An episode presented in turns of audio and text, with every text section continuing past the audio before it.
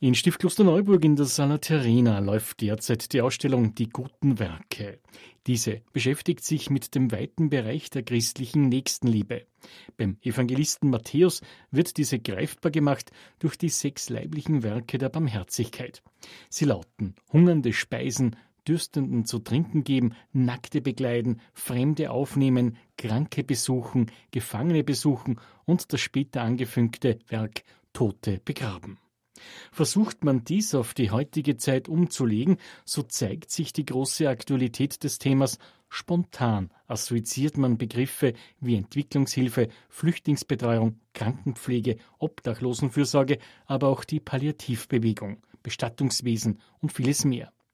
Die Ausdeutung des Wortes Jesu, Amen, ich sage euch, was ihr für einen meiner geringsten Brüder getan habt, das habt ihr mir getan, aus Matthäus 25, erscheint wichtiger denn je, lautet es im Motivationstext zur Ausstellung. Wir leben jedoch in Zeiten, in denen zunehmend der Wille, Gutes zu tun, lächerlich gemacht wird. Der gute Mensch wird als Gutmensch zum Spott und Schimpfwort. Wer lange genug über gute Menschen spottet, wird sich irgendwann schämen, ein solcher sein zu wollen. Die bösen Worte bereiten die bösen Taten vor, sowie die guten Worte die guten Taten. Egoismen anstelle von Solidarität. Warum gibt es das Böse? Existiert es in jedem von uns?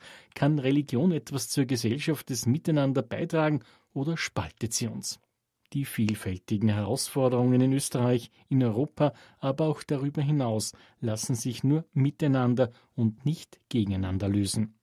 Das war der Tenor einer Podiumsdiskussion mit dem Titel Gut Mensch sein im Stiftkloster Neuburg am Donnerstag vergangener Woche. Davon Ausschnitte in dieser Sendung. Der Klosterneuburger Chorherr Tassilo Lorenz weist in seinem einführenden Impuls darauf hin, dass die Suche nach dem guten Menschen die Geschichte durchzieht. Als die Sonne über dem Land aufgegangen war und Lot in Zoa angekommen war, da ließ der Herr auf Sodom und Gomorra Schwefel und Feuer regnen, vom Herrn, vom Himmel herab. Er vernichtete von Grund auf jene Städte und die ganze Gegend, auch alle Bewohner der Städte und alles, was auf den Feldern wuchs. Und Gott ließ Feuer regnen auf Sodom und Gomorra. So dramatisch und natürlich auch tragisch endet die Geschichte vom Untergang der beiden sprichwörtlich gewordenen Städte Sodom und Gomorra. Vorausgegangen war ein Deal, ein Geschäft zwischen Abraham und Gott, wir befinden uns am Anfang der Offenbarung im ersten Buch Genesis, bei dem Gott die Stadt vernichten möchte, wenn nicht zehn gerechte, gute Menschen gefunden werden. Aber leider findet das nicht statt. Wir haben dieses Motiv, die Suche nach dem guten Menschen bei Ovid in seinen Metamorphosen, in den Verwandlungen. Zeus und Hermes sind inkognito unterwegs und suchen eine Herberge Leider ist die Stadt sehr ungastlich. Wir erinnern uns an die heilige Familie in Bethlehem. Einzig Philemon und Baukis, dieses alte Ehepaar, nimmt die beiden Wanderer auf, bewirtet sie und schließlich wird der Wunsch erfüllt, dass beide gleichzeitig sterben und dann noch als Bäume sozusagen postmortem miteinander verbunden bleiben. Die ungastliche Stadt wird zerstört. Die Suche nach dem guten Menschen, schließlich das letzte Beispiel bei Bertolt Brecht, vielleicht kennt es der ein oder andere, der gute Mensch von Sezuan. Auch hier werden Götter auf die Erde geschickt, um gute Menschen zu suchen. Wir haben Gott, wir haben die Götter in der Mythologie, wir haben Bertolt Brecht, alle sind sie auf der Suche nach dem guten Menschen. Zuletzt sei die Bezeichnung Gut Mensch freilich zu einem Negativbegriff verkommen, gepaart mit Spott, Hohn und Verachtung für jene, die sich für eine bessere Gesellschaft einsetzen wollen. Tassilo Lorenz stellt auch die Frage nach der Religion. Was ist also der gute Mensch? Gibt es ein allgemein verbindliches Ethos der Menschheit? Gibt es ein speziell christliches Ethos? Wie gehen wir mit ethischen Dilemmata um? Also Dilemmata sind Situationen, wo vornehmlich beide Wege falsch sind, wo auf beiden Wegen Opfer zu beklagen sind. Wie halten wir uns mit unseren inneren Ambivalenzen, religiös gesprochen, Heiligkeit und Sünde? Können Menschen, die nicht an Gott glauben, ähnlich moralisch gut sein wie religiöse Menschen? Oder sind sie vielleicht sogar besser? Wurde nicht gerade, auch im Namen der Religion, bis heute Schlechtes wie Ausbeutung, Unterdrückung, Gewalt und Krieg legitimiert? Und gibt es heute im Jahre 2023 einen universal gültigen sittlichen Kompass, der uns gerade in diesen unübersichtlichen Zeiten Orientierung schenkt? All diese Fragen gehen uns an, an jeden von uns. An jeder von uns muss sich tagtäglich mehrmals hoffentlich gut ethisch verhalten. Das beginnt mit banalen Dingen. Einige Beispiele. Soll ich diese Zeitung, die keine Gratiszeitung ist, aus dieser Plastiktasche nehmen, ohne einzumünzen? Wie sieht es aus mit einem T-Shirt, das 12 Euro kostet, könnte nicht der Preis darauf hindeuten, dass dieses Leiberl nicht ganz so unter fairen Dingen, unter fairen Bedingungen produziert wurde? Darf ich den Staat ein wenig betrügen bei meiner Steuererklärung? Soll ich meine Ehefrau betrügen? Das ist nicht banal natürlich. Also all diese Dinge, die wir mit uns tragen, wo wir uns entscheiden müssen. Und dann jeder von euch selbst, von Ihnen selbst kann darüber nachsinnen, was er vielleicht an sich verbessern kann, wenn er bei, dabei in allzu arge seelische Bedrängnisse gerät. Es gibt hier einige Priester unter uns, die sicherlich gerne das Sakrament der Beichte anbieten. In der anschließenden Podiumsdiskussion stehen drei Proponenten, die Gutes tun, im Mittelpunkt. Klaus Schwertner, Wiener Caritas-Direktor, Markus Schlagnitweide als Direktor der Katholischen Sozialakademie und Cecily Corti von der Vinzenzgemeinschaft St. Stephan. Sie ist bekannt für ihren Einsatz für obdachlose Menschen. Also mir ist nicht eingefallen, dass ich Gutes tun will. Ich war einfach mein Leben lang sehr tätig. Das hat sich so ergeben oder vielleicht wurde es mir auch in die Wiege gelegt. Jedenfalls nachdem mein Mann gestorben war, meine Söhne waren erwachsen ich habe mit Menschen gearbeitet, mich haben immer Menschen interessiert, leidenschaftlich interessiert. Mich hat mehr und mehr beschäftigt, wie kann ich Mitmenschlichkeit leben? Was, was bedeutet das für mich persönlich? Ganz ehrlich gesagt, ich habe nicht über Gutsein nachgedacht. Ich habe auch nicht über Barmherzigkeit nachgedacht. Mir ist jetzt, wie ich auch diesen Impulsvortrag gehört habe, eingefallen, dass einer der, der starken Impulse war für mich.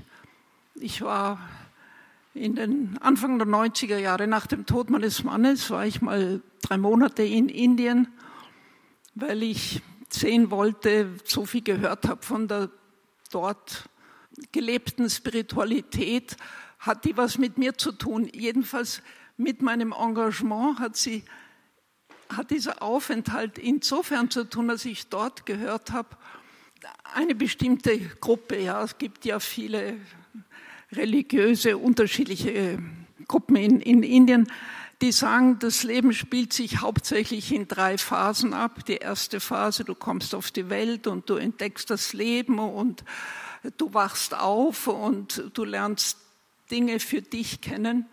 Die zweite Phase ist, man heiratet, man hat einen Beruf, man hat Kinder, man schaut, dass man mit beiden Beinen ordentlich auf der Erde steht und man hat vielleicht auch etwas geschaffen. Und in der dritten Phase schaut man, was kann ich der Welt zurückgeben. Ich habe ja viel bekommen in diesen ersten zwei Phasen, viel gelernt, viel Neues entdeckt, viele Begegnungen gehabt.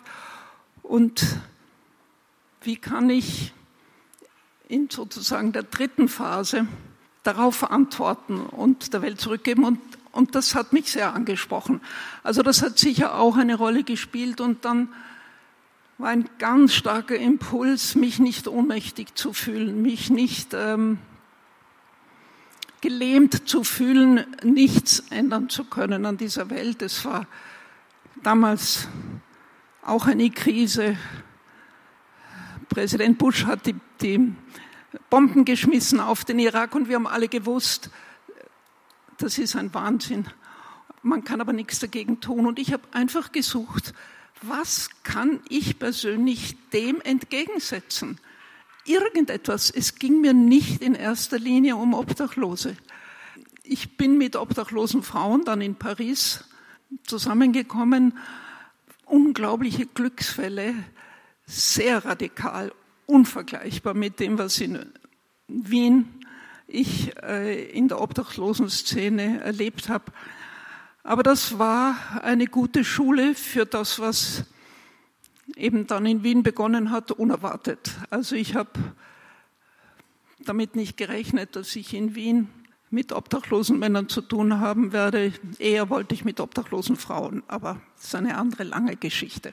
Und die Begegnung mit Pfarrer Bucher. Klaus Schwertner, Direktor der Caritas Wien, des Hilfswerks der katholischen Kirche, warnt eindringlich vor Tendenzen der Entsolidarisierung in der Gesellschaft. Wir in einer Zeit leben, die auch eine Zeit ist, die sehr polarisierend ist, die für viele Menschen auch überfordernd ist, immer mehr Kommunikationsmöglichkeiten, die unglaubliche Chancen mit sich bringen, aber auch für ganz viele Menschen überfordernd sind und sich daraus auch sehr schnell aus dieser Überforderung oder Ohnmacht sehr schnell auch ein Wir und die anderen ergeben kann. Ein, man muss Schuldige suchen für Situationen, man sucht vielleicht auch vermeintlich einfache Antworten auf komplexe Fragestellungen, weil wir uns danach sehnen, dass es einfache Lösungen gibt, die manchmal schwierig sind.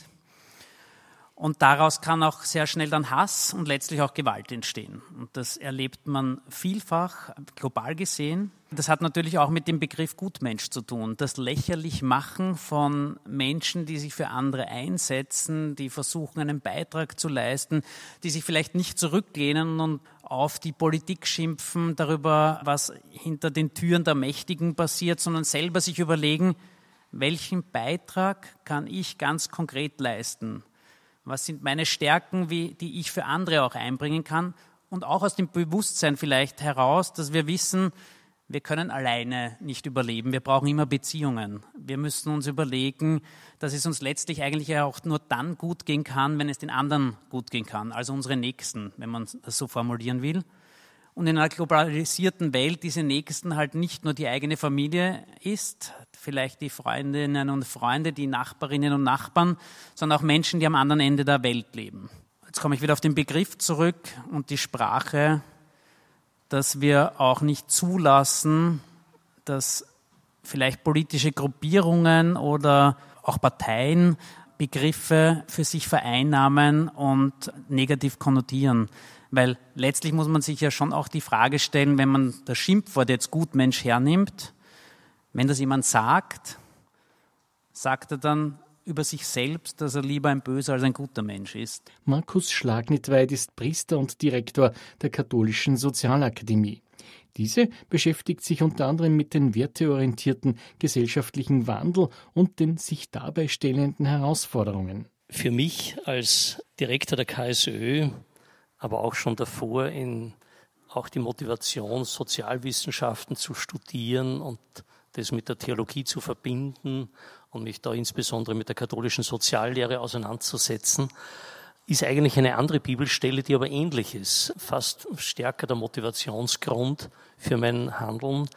Im Lukas-Evangelium beim ersten öffentlichen Auftreten Jesu, also relativ am Beginn des Evangeliums, wo Jesus in Kapharnaum in der Synagoge ist, oder ist es seine Heimatstadt Nazareth? Jetzt weiß ich es nicht, ich glaube es steht er auf nimmt die Buchrolle des Jesaja und liest daraus vor, ich bin gekommen, um Armen eine frohe Botschaft zu bringen, Gefangenen die Freiheit. Äh, und dann kommt auch seine Aufzählung guter Werke. Und am Ende sagt er dann aber noch, und um ein Gnadenjahr des Herrn auszurufen. Und da muss man jetzt ein bisschen die Sozialgeschichte kennen und was mit Gnadenjahr gemeint ist. Das war das Jobeljahr, von dem unser Jubiläum noch kommt. Im mosaischen Gesetz war an sich vorgesehen, auch wenn das in der Form dann nie wirklich umgesetzt wurde, dass nach jeweils sieben mal sieben Jahren im 50. Jahr die ursprünglichen Eigentumsverhältnisse, die sozusagen, wo man sich vorstellt, am Anfang war die relativ gleich verteilt das Eigentum, der Besitz im Volk Israel sollten alle 50 Jahre wiederhergestellt werden. Dazwischen passiert es durch persönliche Tüchtigkeit, aber vielleicht auch durch Pech und Unglücksfälle oder was auch immer, dass sich große Ungleichheiten zwischen den Menschen ergeben. Und das sollte alle 50 Jahre wieder Ausgleich finden. Und das war für mich immer eine interessante Sache. Es geht zum einen um so barmherziges Tun, um direktes Handeln an Menschen. Aber da kommt plötzlich ein strukturelles Moment ins Spiel. Und das hat mich immer schon interessiert, einfach aus der Erkenntnis, wir Menschen leben ja letztlich nicht nur in familiären oder nachbarschaftlichen Verbünden, wo das Zusammenleben vielleicht relativ unmittelbar und einfach zu gestalten ist, sondern wir leben in komplexen sozialen Zusammenhängen. Letztlich leben wir heute in einer Weltgemeinschaft. Jemand, der sich für andere einsetzt, schenkt Zeit und Engagement. Wird er oder sie vom anderen auch zum Beschenkten? Cecily Conti erinnert sich. Ein kurzes Erlebnis schildern, ziemlich in den ersten Monaten. Ich habe in der Früh nach dem Nachtdienst die Betten gemacht und da war noch ein Gast, wie wir unsere Menschen genannt haben, die in der Notschlafstelle die Nacht verbracht haben. Und der war sehr verletzt, weil er mit einem Messer nicht bei uns, aber in der Stadt verletzt wurde im Bauch und der durfte über den Tag bleiben und der hat halt gemerkt, dass ich rauf und runter laufe, die, die Treppe zum Dachboden und warum tun Sie das an, Frau Corti? Warum tun Sie das an? Das frage ich mich schon die ganze Zeit. Sie könnten doch in Florida leben.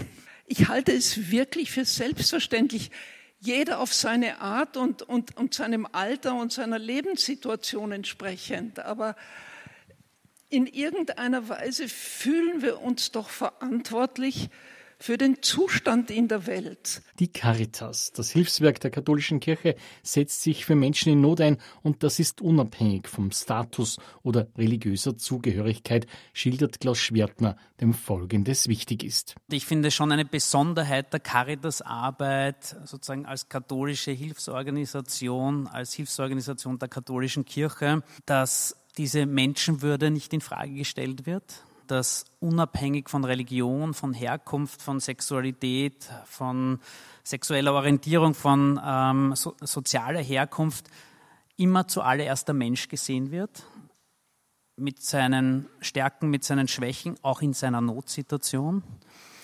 Und dass das Besondere an der Caritas-Arbeit auch ist, dass sie auf zwei Grundpfeilern quasi beruht, nämlich auf den konkreten Lösungen im Helfen, im Finden von auch sozialen Innovationen, im ständigen Weiterentwickeln von Angeboten, aber auch in der anwaltschaftlichen Arbeit.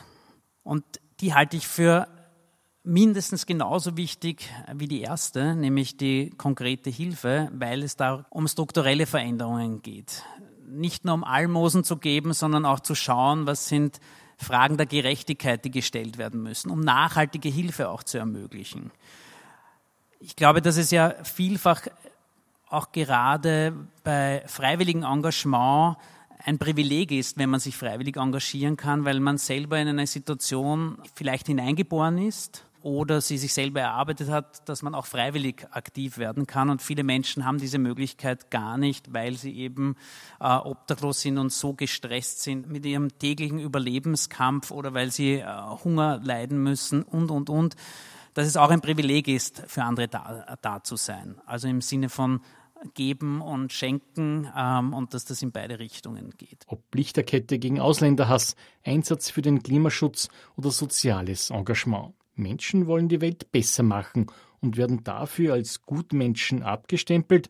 Markus Schlagnitweit von der Katholischen Sozialakademie hat sich seine Gedanken dazu gemacht. Ich habe ihn selber erst kennengelernt durch diese politische Diskussion, wo er eigentlich abwertend gebraucht wurde. Und ich habe für mich zwei Gründe dafür identifiziert. Das eine sind tatsächlich, ich glaube, dass es in dieser Welt Interessensgruppen gibt, denen das Streben danach, das, das an sie in den Menschen auch angelegte Streben, Gutes zu tun, eigentlich entgegenläuft, also die daran nicht interessiert sind. Die wollen Geschäfte machen, die wollen den Menschen eigentlich nur noch als Konsumenten sehen oder als Konsumentin als, und nicht als einer, der selber nach dem Sinn seines Lebens fragt und danach handelt. Das andere, ist aber, dass es tatsächlich so ein Milieu von, von Menschen gibt, die sich, die sich tatsächlich engagieren für an sich gute Dinge, aber die das in dieser entweder sehr anstrengenden, vielleicht aber auch sehr selbstgerechten Weise tun oder auch in einer sehr inkompetenten Weise. Zwar gut gemeint, aber oft ist gut gemeint nicht gleichbedeutend mit gut. da ist zumindest diese, diese abwertende Bezeichnung Gutmensch könnte positiv genommen werden als Herausforderung. Mein eigenes Engagement, meinen eigenen Einsatz für das Gute auch immer wieder kritisch zu reflektieren. Markus Schlagnetweit überrascht mit folgender persönlicher Überlegung und Beispielen. Ich wollte selber mal Biobauer werden und bin von daher natürlich auch ein Anhänger von Biolandwirtschaft. Aber wenn jetzt Leute hergehen und, und die gesamte industrielle Landwirtschaft verteufeln und sagen, alle müssen, es darf nur noch Biolandwirtschaft geben, dann muss man sich mit wissenschaftlichen Berechnungen auseinandersetzen, die sagen, wir haben, es sind mittlerweile, glaube ich, sogar knapp neun Milliarden Menschen, wir müssen auf dieser Welt Nahrungsmittel für neun Milliarden Menschen produzieren und, und verteilen. Und das geht mit den Methoden, der Biolandwirtschaft geht das schlichtweg nicht, sagen mir Agrarexperten, denen ich durchaus vertraue. Oder ich kann mich dafür einsetzen im Sinne der Umweltpolitik, natürlich raus aus, aus fossilen Energieträgern und deshalb muss die CO2-Bepreisung gleich einmal möglichst in die Höhe fahren. Aber es gibt Menschen, die Caritas ist, immer, ist tagtäglich damit konfrontiert, die haben gar nicht die Ressourcen, sich eine ökologische Heizung in, in, in ihre Wohnung einzubauen. Es muss die dringend notwendige ökologische Transition, das ist eine riesen Herausforderung unserer Gesellschaft, muss so gestaltet sein, dass alle mitkönnen und dass nicht die, die vielleicht am wenigsten die Verursacher davon sind, dann auch wieder am meisten darunter leiden. Da setzt Cecily Conti abschließend an. Ist das nicht fast belastend, immer wenn ich höre, man muss gut sein? Dann kriege ich schon ein schlechtes Gewissen, weil ich bin ja nicht, es ist so viel, was nicht gut ist an mir und, und ich glaube, dass auf der einen Seite äh, eben diese schlechte Konnotation für das Gutsein ist, dass Menschen ein schlechtes Gewissen haben, weil sie glauben, sie müssen gut sein. Andererseits kennen sie Leute, die sich brüsten, was sie Gutes tun, wahnsinnig viel an die Bahnhöfe bringen, wie die vielen Flüchtlinge zu uns gekommen sind und dann wird nur darüber geredet, dass die äh, ihre überflüssige, schmutzige Kleidung dort abgeliefert haben. Und natürlich zum Teil nicht ganz unberechtigt, weil ich glaube, für so ein Engagement, wie, wie ich meine, dass es zum Menschsein gehört, verlangt ja auch ein bisschen ein Dabeibleiben. Was immer man beginnt, aber nicht nur im Schwang, weil alle jetzt das machen, mache ich es auch und dann fühle ich mich gut. Das wird einem dann vorgeworfen. Das habe ich schon auch gehört, dass man sich da ja irgendwie besonders gut vorkommen muss. Aber, aber im Grunde ist das irrelevant. Ich glaube, dass, dass es wirklich daran liegt, aber das ist das, was mir, woran in mir auch so viel liegt, dass dieses ehrenamtliche Engagement, für, für das ich hier stehe, nicht als, als etwas Außerordentliches äh, gesehen wird, sondern wirklich etwas, was Freude macht und, und kreativ macht und was sozusagen den Zusammenhalt der Gesellschaft, man, man spürt das ja. Ich habe mit so unglaublich unterschiedlichen Menschen Kontakt gehabt in diesen 15, 16 Jahren. Ich habe so viel gelernt, ich habe so viele Barrieren auch in meinem Leben abgebaut. Ich habe auch einen Riesenbogen um Obdachlose gemacht vor 30 Jahren. Und äh, ich meine, allein, allein, dass das wegfällt oder auch zu merken, wie viel jetzt allein in, in meinem Umfeld die ganzen Mitarbeiter und Mitarbeiterinnen, wie, wie da etwas entstanden ist, was nicht nur unter uns einen, eine besondere Atmosphäre und einen Zusammenhalt geschaffen hat, weil, weil wir gewusst haben, wir, wir gehen in die gleiche Richtung. Es ist so, dass man plötzlich spürt, ganz unterschiedliche Menschen, also unter diesen Ehrenamtlichen, sind so unterschiedliche Charaktere und Motivationen auch. Und, und doch findet man dann diesen Zusammenhalt, der dann darüber hinausgeht.